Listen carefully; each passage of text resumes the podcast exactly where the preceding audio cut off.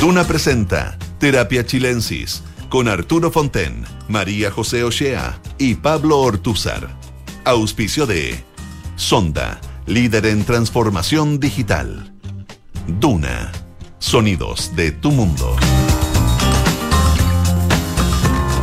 Muy buenas tardes a todas y a todos. Esperamos que hayan tenido un buen día eh, miércoles 12 de octubre, el día de eh, Día de la Raza, ¿se sigue llamando, pues, no? Sí, sí. Eh, estamos con Arturo Fonten, como siempre. ¿Cómo estás, Arturo? Muy bien, ¿cómo estás tú? Muy bien, gracias. Y está nuestro invitado de miércoles, el panelista Pablo Ortúzar. ¿Cómo estás, Pablo? Hola, hola, muy bien, todo bien por acá. Qué bueno. ¿Ya ha entrado el otoño ya? Sí, sí, entrado el otoño y duplicar las cuentas de Luis Gasta.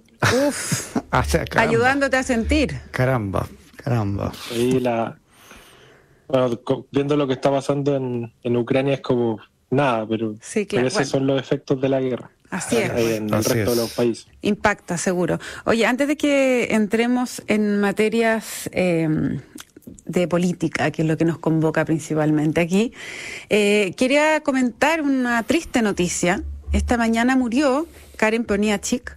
Karen Poniachik tenía 57 años, fue eh, la primera ministra de Minería, mujer, eh, durante el primer gobierno de Michelle Bachelet. Karen era periodista, pero a muy poco andar comenzó a entrar en el mundo de los negocios.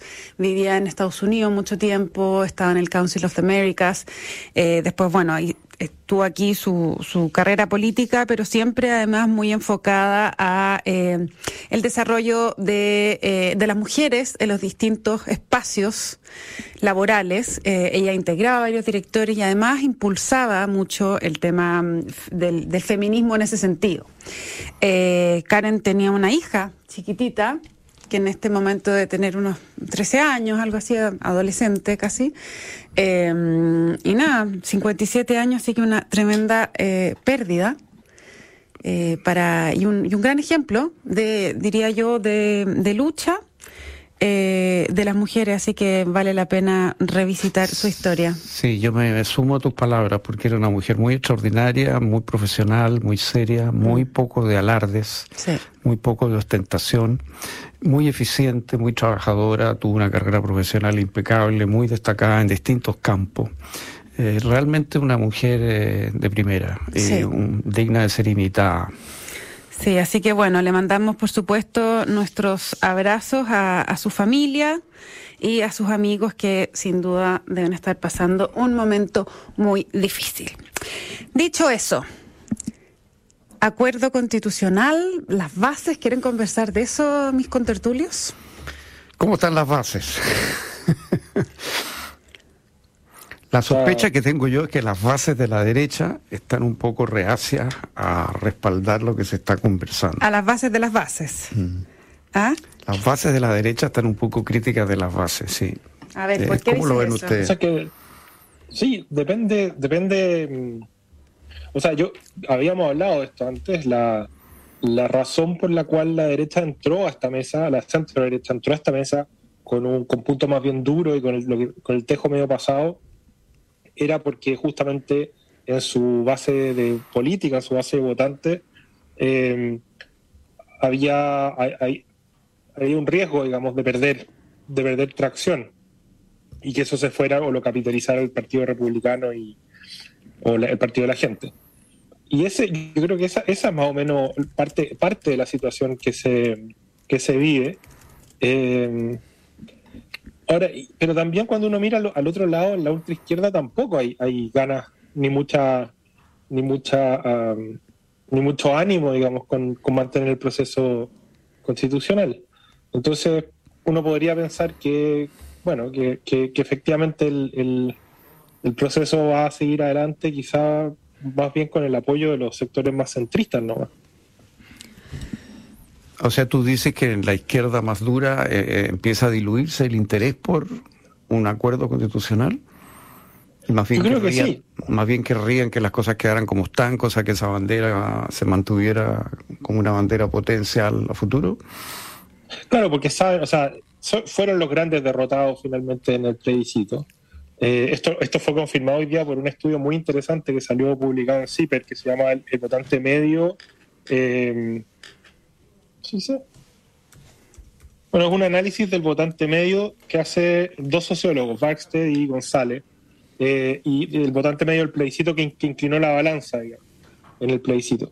Y, y ahí ellos muestran que el, factor político es determinante. O sea que básicamente la convención estaba pasada de revolución hacia la izquierda y eso explica que principalmente mucha gente de centro izquierda y de centro terminó votando rechazo.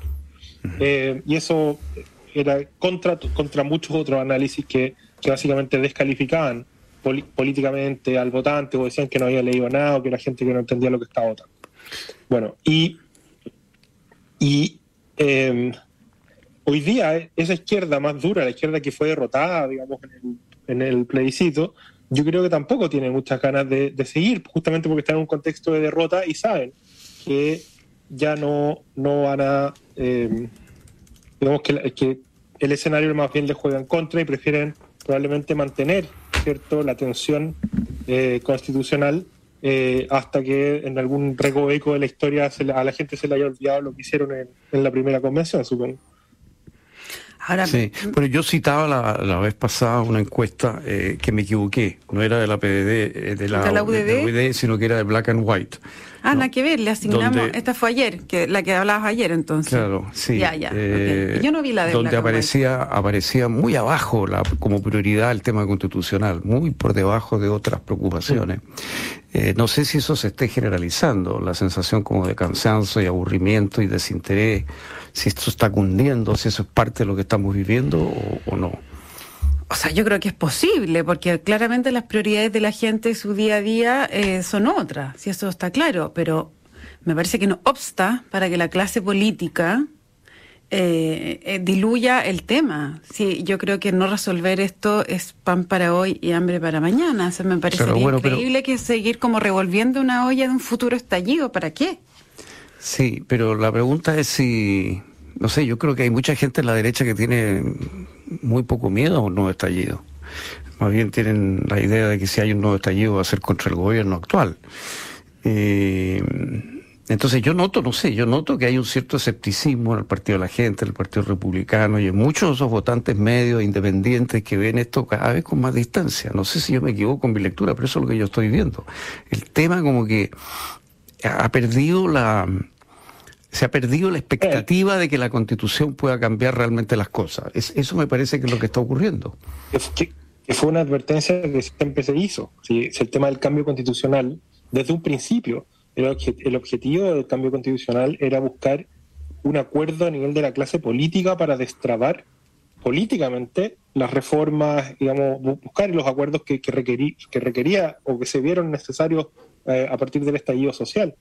Pero el objetivo no era, o sea, cambiar la, constitución de por sí no iba a generar ninguna transformación eh, importante en el sentido de las necesidades más urgentes de las personas, y eso nunca fue así. La izquierda trató de venderlo así, pero, pero es algo que, nunca tuvo sentido. A, mí me parece que lo positivo que está pasando es que se está produciendo un cierto consenso o una cierta sensación de que es así, de que en definitiva la constitución es muy importante, hay que cambiarla, pero no se está esperando de ella lo que se esperaba.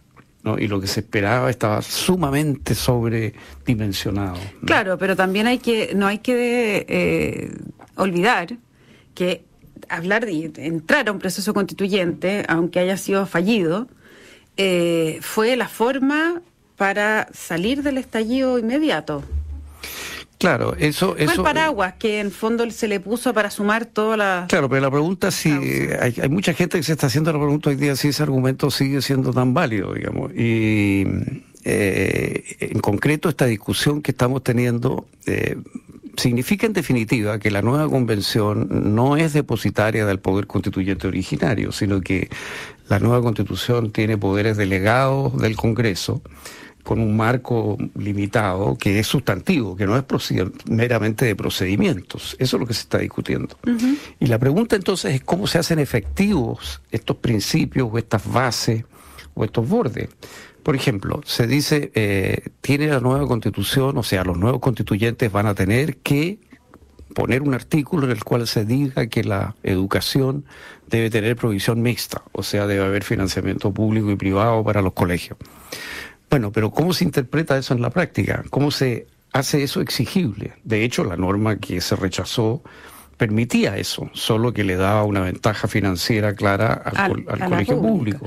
Ah, bueno, pero, pero en todas las constituciones la pregunta es cómo se resuelve, cómo se hace la bajada, ¿no? Claro, pero como si tú quieres pautear, por así decir, a los, a los constituyentes ¿Mm? nuevos y fijarles un principio, y no redactas el artículo, sino que te quedas con un principio general. Ordenador. ordenador, la discusión va a ser de interpretación y eso no va a ser exigible por ejemplo, dicen, bueno, tenemos que tener un sistema también de provisión pública y privada del sistema de salud. Ese sería otro principio que está planteándose desde Chile Vamos.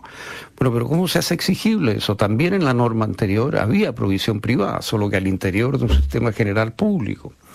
Entonces, eh, me parece a mí que la interpretación de estos principios va a ser muy discutida y la exigibilidad de estos principios va a ser imposible. Entonces, yo no la exigibilidad de los principios para los constituyentes que redacten. Claro, porque esa es la idea. O sea, que los constituyentes no solamente tengan normas procesales, digamos cuatro séptimos, tres, eh, no sé, dos tercios. Claro, sino que es, tener ese margen. Sino que tengan ciertos principios. Por ejemplo, se dice, la nueva constitución, o sea, los nuevos constituyentes deberán establecer tres poderes del Estado, se está diciendo. Bueno, pero el proyecto que se rechazó tenía tres poderes del Estado. Uno de ellos no se llamaba poder, pero era cuestión de cambiarle el nombre. Entonces, no sé realmente. No, no, pero se, pero se, pero debilitaba como muy fuertemente al, al, al, digamos, al poder judicial. Eh, de hecho, las críticas en ese sentido fueron muy duras.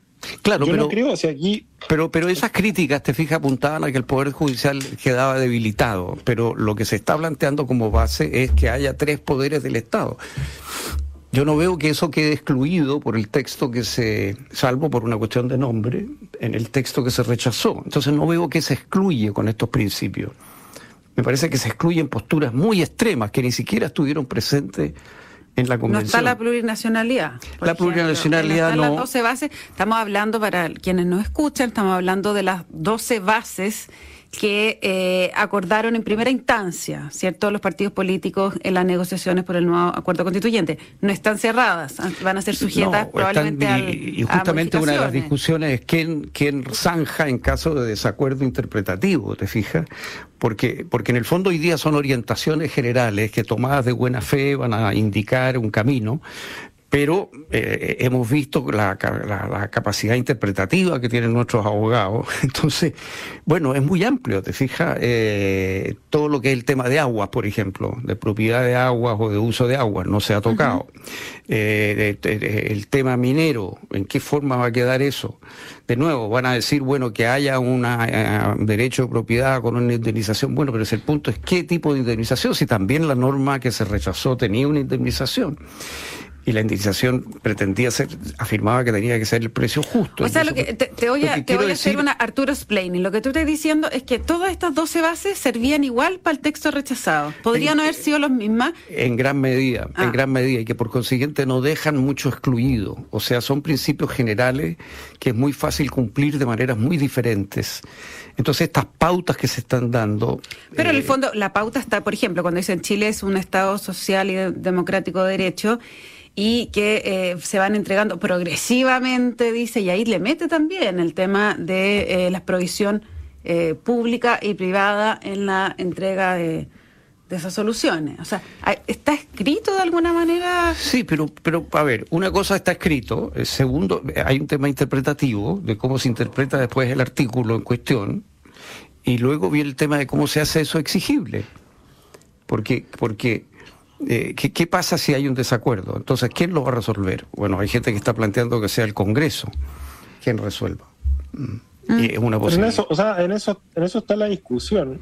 La pregunta importante, creo yo, más de fondo es, porque todo eso es muy, muy claro, obviamente, pero ¿para qué se está haciendo esto? ¿Cuál es el objetivo? Porque en parte el naufragio del, del proceso anterior tuvo que ver no tanto con el texto en sí, aunque el texto jugó un rol importante, sino por eh, el, eh, digamos, el proyecto más extremo y radical y excluyente que había detrás de esa constitución eh, y también la, exclusión, ¿cierto?, de un sector político completo del proceso. O sea, fueron allí, en vez de buscar un, acuerdo a nivel de clase política, el, proyecto anterior era buscar una pasada de máquina de un sector sobre el resto, sobre el otro. Entonces, quizá lo importante en, este, en el proceso que se está abriendo ahora, que está tramitando, es, lograr acuerdos basales a nivel de clase política respecto a cómo ellos se, ponen, eh, digamos, toman decisiones. Eh, que, y si hay consenso a nivel de cómo se deben tomar las decisiones, vamos a tener, digamos, vamos a poder enfrentar de mejor manera eh, la, situación en la que estamos, porque, porque aquí, yo insisto, la constitución siempre fue una herramienta, siempre fue un instrumento para las reformas sociales que se, se, asume que son muy necesarias. pero ese, ese, objetivo en algún minuto se perdió, se pensó que era un fin en sí mismo, o una carta de triunfo en contra del adversario se, se distorsionó profundamente el debate constitucional. Y si ahora volvemos a algo más humilde, pero muy necesario, que es buscar eh, consenso a nivel de las élites políticas, a nivel de la clase política, respecto a cómo ellos resuelven sus diferencias, por lo tanto destraban el proceso político, nada, pues, estamos, creo yo, en un buen, un buen pie. No sé si... De acuerdo, pero, pero ¿cómo haces tú exigible esos principios a los convencionales? Y también el, el 15 de noviembre hubo un acuerdo a la clase política, ¿no es cierto? Y después los convencionales eh, hicieron cosas muy diferentes. Entonces, ¿cómo, pero, eso tiene mucho que ver con la elección de los convencionales. Bueno, pero ¿cómo aseguras tú que los convencionales... Porque, porque no vas a tener listas de independientes, vas a tener listas de partidos. Entonces los partidos en el fondo llevan candidaturas que de alguna manera tienen cierta responsabilidad sobre ellos, me imagino. Bueno, es que esa es la pregunta. ¿Qué, qué, qué nivel de exigibilidad va a haber y qué pasa si hay discrepancias? ¿Qué pasa si hay una discrepancia? ¿Quién la resuelve? Por ejemplo, si se cumple o no se cumple que hay provisión mixta de salud bueno, o provisión mixta en el artículo concreto. ¿Qué pasa en ese caso? ¿Quién esa es la discusión que se algunos están promoviendo que sea el Congreso una especie de árbitro, ¿cierto? Eh, y otros, yo, yo había escuchado la idea de que el mismo comité de expertos funcionara como, como, un tribunal interno. ¿y, quiénes, componen ese comité de expertos? Por ejemplo, los expertos que había en la convención anterior. ¿Pueden ser expertos de nuevo? No, no, no. es que no, es que en este caso... No pueden... Porque no, pueden postular cargos no, postular no, pues, pero si son designados pero si son designados, por supuesto que sí, van a estar. Sí, ah. sí. Pero, pero Entonces vamos a tener a los expertos que estaban en la convención anterior nombrados por el Frente Amplio y el Partido Comunista pero en ese lo que yo entiendo es que serían expertos, no necesariamente abogados constitucionalistas. Son expertos es eh, políticos, políticos, claro, más bien que, tengan como un. Eh, eh pero te fijas el poder que adquiere ese grupo, digamos, ¿no? E, ese es el grupo. Entonces, ahora si es el Congreso el que va a resolver las contiendas, de repente uno empieza a pensar si no nos estamos moviendo gradualmente hacia una fórmula, porque ya ya no está claro que el poder constituyente originario no estaría en la convención, porque esa es una opción, ¿no es cierto? Esa es la opción clásica, el poder constituyente originario queda radicado en la convención. Pero eso supone excluirse, digamos, de darle pautas sustantivas. Ahora, si tú le quieres dar pautas, pautas sustantivas a, a los nuevos convencionales, a la nueva convención, quiere decir que claramente se trata de un poder constituyente delegado, delegado por el Congreso. Bueno, si es así, y además el Congreso es el árbitro final, no sé cómo lo ven ustedes, pero a mí me parece que nos estamos moviendo a una fórmula en la cual la convención haga un proyecto y en definitiva es el Congreso el que le da la fórmula final a ese proyecto antes de que se presente a plebiscito. O sea, tendríamos una especie de convención, digamos, con dos fases, con una segunda fase que sería un Congreso en un rol de Cámara Revisora. Yo estoy de acuerdo contigo. Ahora, la pregunta es... ¿No nos estaremos moviendo hacia eso? No, pero la pregunta es, ¿y si ¿Y si se está moviendo hasta eso? ¿Qué? Bueno, es posible. Bueno, por ejemplo, en Islandia lo que se hizo fue que se nombró una comisión, que fue hace poquitos años, eh, se nombró una convención perdón, una convención, y la convención para evitar influencias del dinero, de la fama, para evitar desigualdades, se recurrió al antiguo sistema que usaban por este mismo motivo a veces los griegos en la antigua Atenas, que era escogerlos por azar. Entonces los convencionales fueron escogidos estrictamente por azar, en forma estadística. De manera que no, no, no, bueno, y ellos hicieron un proyecto constitucional. Y ese proyecto constitucional tenía que ser aprobado por el Parlamento islandés y no fue aprobado. Ya. Y ahí quedó el proyecto. Entonces, puede pasar de que esta convención prepare un proyecto y el Congreso no lo apruebe o el Congreso lo modifique en este esquema. Pero a mí me parece que nos estamos moviendo gradualmente o insensiblemente tal vez hacia una fórmula así, en la cual el Congreso tiene la última palabra, en definitiva, de lo que se le presenta a la ciudadanía. O sea, tú dices que poco menos que hay una, podría ser una, visto, visto, ¿eh? ojo, como una utilización de la ciudadanía ya, ok, pasémoslo por la gente, se, se legitima porque se, votaron. pero es que sí. No, no, no, porque si tú me dices, mira, si tú me dices, aquí hay una comisión de expertos que es la que va a resolver todas las contiendas y la que va a dar la fórmula final, yo prefiero que sea el Congreso. Me parece que es más democrático que sea el Congreso, te fijas, a que sea un grupo de expertos, eh, eh, el que juegue ese papel de, dar la visión final del texto que se le somete al pueblo, por supuesto, para que el pueblo lo apruebe o rechace. Obvio. Ahora, si es el Congreso el que, hace, el que juega ese rol, y si es el Congreso el que finalmente le llega a este proyecto, como dices tú, en la práctica, eh, ¿por qué no? Les pregunto, no es que yo quiera decir puede ser. Lo que pasa es que eso, claro, eso significa que, que claramente la convención de una manera, como que dice, muy explícita, no tendría el poder constituyente originario y sería una constitución bien limitada. Pero eso sí sería una manera de que el Parlamento, que es el que está poniendo estas bases y estos principios y estos bordes, pudiese realmente asegurarse de que lo que ellos pactaron entre los partidos políticos efectivamente se materialice en los artículos concretos. De lo contrario, te fijas, eh, de, alguna manera esto es muy vago.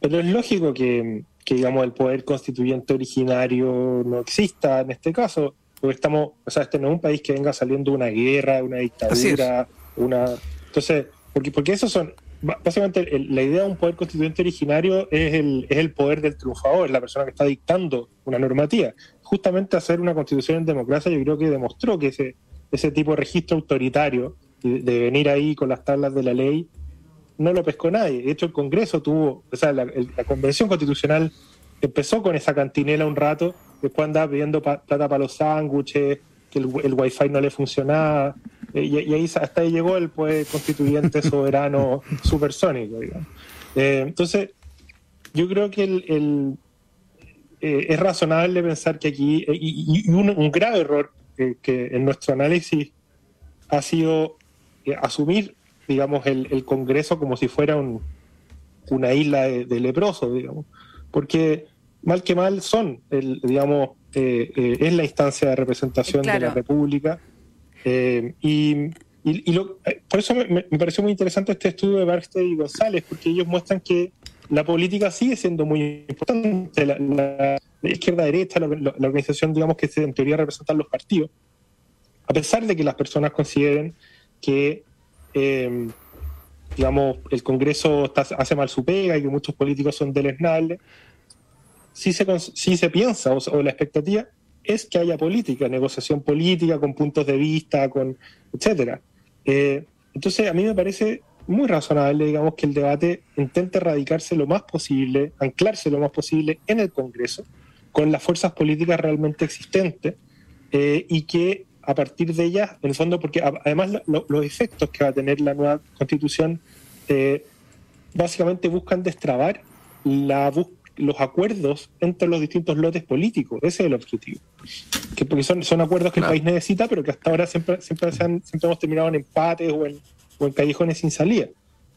Esa es la, idea, supongo. A mí la otra idea que me parece interesante de esto, que estoy de acuerdo con Pablo, que eh, el Congreso es como era como el antro del leproso, entonces por ahí no podía pasar eh, un texto constituyente. Creo que hemos vuelto a una revalorización de, eh, de la política, de la negociación, de lo que pasa en el Congreso.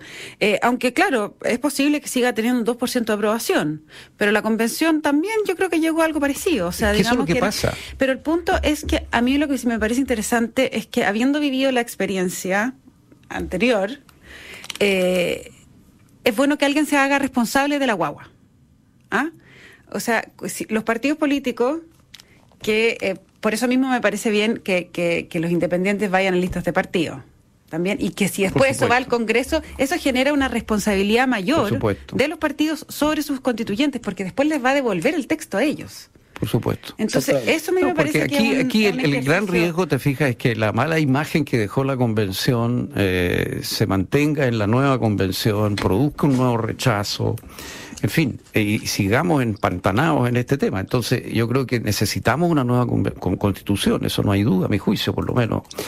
Eh, el punto es cómo hacerla de una manera que sea relativamente rápida y realista, pero que sea democrática y que sea representativa de las fuerzas políticas reales.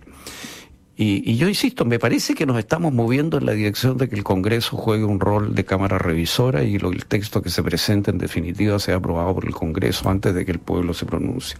A mí me parece que eso sí le daría a los políticos control real de los temas sustantivos que les preocupan. Todo lo demás me parece que puede derivar en juicios, en discusiones eternas, en conflictos de poderes. Bien, pues se nos pasa volando este programa nuevamente. ¿Cómo lo vamos a hacer para poder ganar tiempo? vamos a tener que pedir una, una extensión eh, para, el, para el próximo miércoles, porque además Pablo está tan lejos que lo siento que lo dejamos hablar muy poco hoy día, ¿o no? No, no. ¿No? Muy, muy interesante. Está todo bien, ya, qué bueno. La próxima vez te desquitas. La próxima es, eh, claro, le, ponemos play y nosotros eh, mute. Ya, les cuento a ambos que la transformación digital de tu negocio nunca estuvo en mejores manos. En Sonda trabajan, perdón, para que disfrutes tu vida, innovando y desarrollando soluciones tecnológicas que mejoran y agilizan tus operaciones. Conócelos hoy, Sonda Make It Easy. No se vayan de nuestra sintonía porque a continuación viene información privilegiada al cierre y luego sintonía crónica, epitafios, junto a Bárbara Espejo y Rodrigo Santa María. Pablo Ortúzar, Arturo Fonten, muchísimas gracias por esta terapia de día miércoles y nos encontramos mañana a las 8 con un nuevo capítulo de Terapia Chilense.